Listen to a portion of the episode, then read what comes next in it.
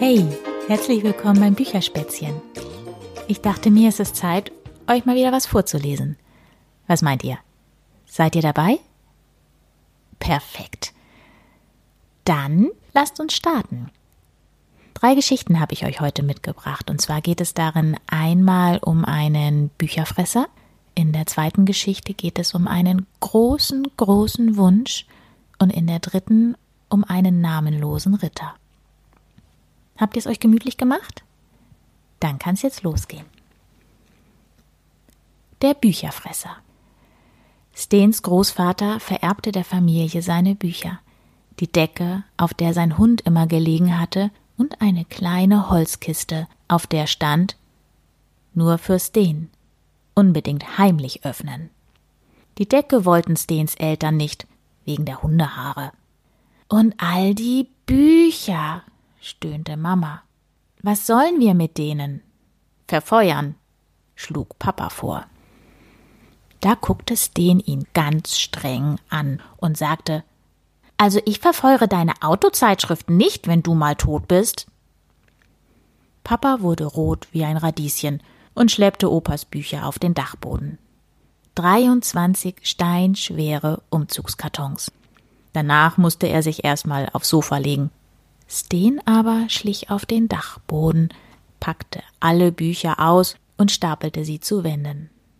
Ein paar Mal kippte alles zusammen, aber irgendwann war sie fertig. Seine Bücherhöhle. Als Dach nahm er die alte Decke und als Beleuchtung Papas Taschenlampe. Dann kroch er mit der unbedingt heimlich öffnen Holzkiste hinein. Zwischen den Büchern roch es nach Oper. Hundehaare rieselten von der Decke. Auf der Kiste klebte ein Brief. Hallo, Sten. Ich weiß, du magst keine Bücher. Hoffentlich hast du meine trotzdem vor eurem Ofen gerettet. Für das, was in der Kiste steckt, wirst du sie nämlich brauchen. Bis irgendwann in einem anderen Leben. Dein Opa. Sten wurde ganz kalt vor Traurigkeit. Still war es auf dem Boden. Nur der Regen prasselte aufs Dach. Sten fuhr sich mit dem Ärmel über die Augen und riss das Paketband ab, mit dem die Kiste zugeklebt war. Dann klappte er den Deckel auf. Auf einem Haufen Papierschnipsel lag ein pelziges Etwas. Ein bisschen wie ein Meerschwein sah es aus. Ein Stofftier? murmelte Sten. Aber als er nach dem Plüschding griff, kreischte es los. Erschrocken ließ Denis zurück in die Kiste fallen. Er lauschte nach unten, aber seine Eltern schienen das Gekreisch nicht gehört zu haben. Das Pelzschwein grunzte aufgeregt vor sich hin. Reg dich ab, ich tu dir nichts, flüsterte Sten. Ehrenwort. Gib mir ein Buch, lispelte das Pelzschwein. Ein knackig knuspriges.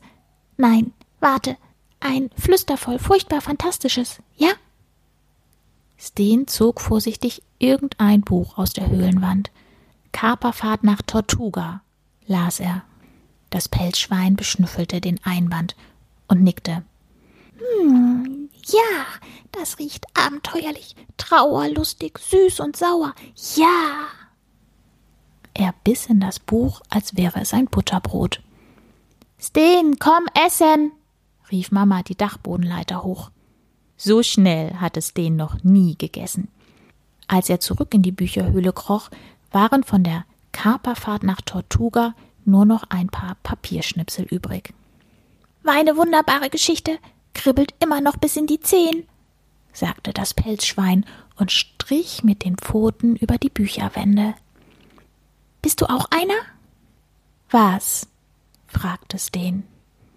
Nein, das Pelzschwein schüttelte den Kopf. Du bist keiner. Aber dein Großvater. Was für ein Bücherfresser. Drei am Tag schaffte er, verschlang sie mit den Augen, weißt du, ohne einen Buchstaben zu zerkrümeln. Er seufzte. Ich kann das nicht, aber ich behalte jedes Wort, das ich wegknabbere. Als dein Großvater schlechte Augen bekam, hat er mich mit Büchern gefüttert, und ich habe sie ihm Wort für Wort erzählt. So. Die Bodenleiter knarrte. Erschrocken verschwand der Bücherfresser in der Kiste. 23 Kartons voll, sagte Stens Vater. Die meisten sind ziemlich alt, aber Sten kroch aus der Höhle. Hinter seinem Vater quetschte sich ein dicker Mann durch die Bodenluke. Oh nein, Sten, rief Papa, als er die leeren Kartons sah. Konntest du dir nicht aus etwas anderem eine Höhle bauen? Die sind nicht zu verkaufen, sagte Sten. Ich werde sie lesen. Alle, jeden Buchstaben. Mit ärgerlichem Schnaufen stieg der dicke Mann die Bodenleiter wieder runter. Papa war wütend wie ein Walross, aber Sten durfte die Bücher behalten. Sobald alle schliefen, schlich er mit seiner Bettdecke auf den Dachboden. Als er die Taschenlampe in der Höhle anknipste, blinzelte ihn der Bücherfresser verlegen an.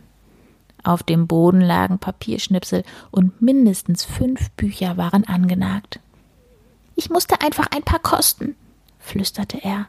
Abenteuer, Reisen zum Mond und unter die Erde, vergangene Zeiten, versunkene Welten, Feiglinge, Helden, Räuber, Verräter, dunkle Orte, Geheimnisse, Schätze. Er seufzte. Wörter, Musik.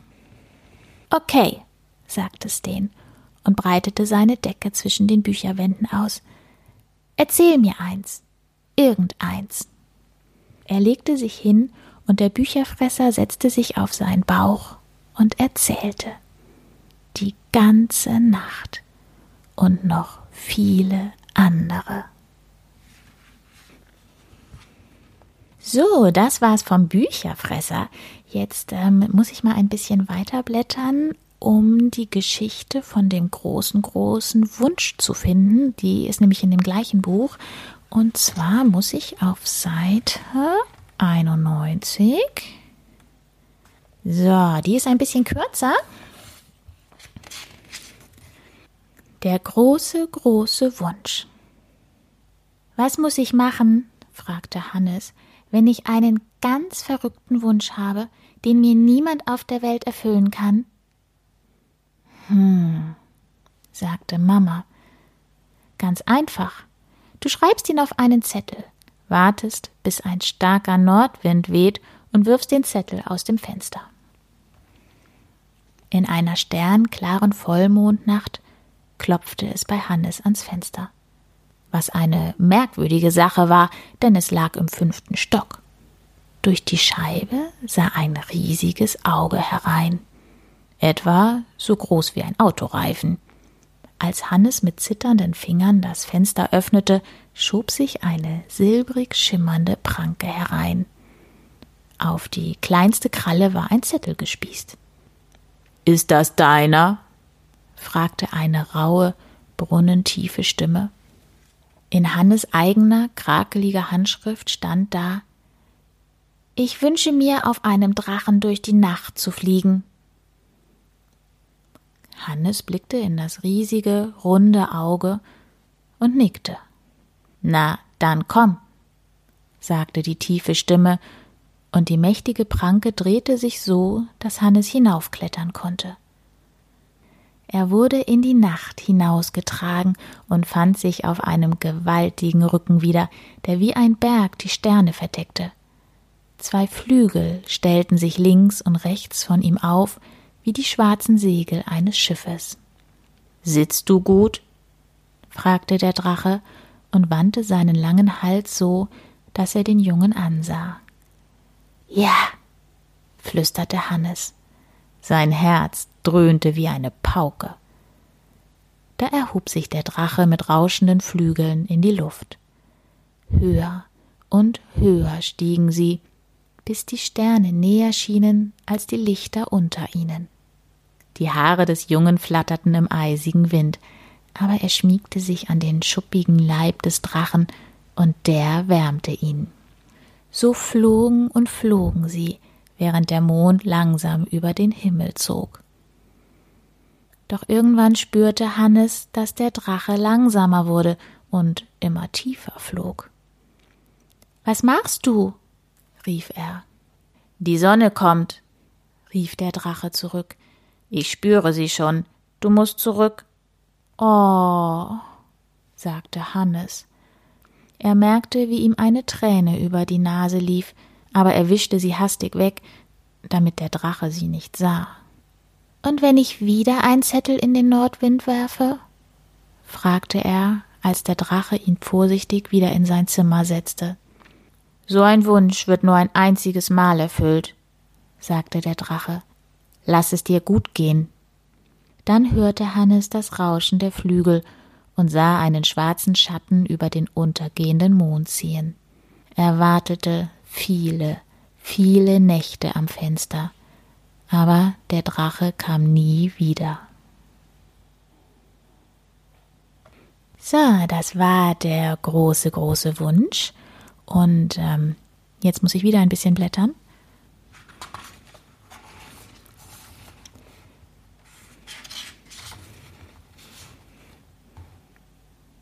Könnt ihr noch eine dritte Geschichte?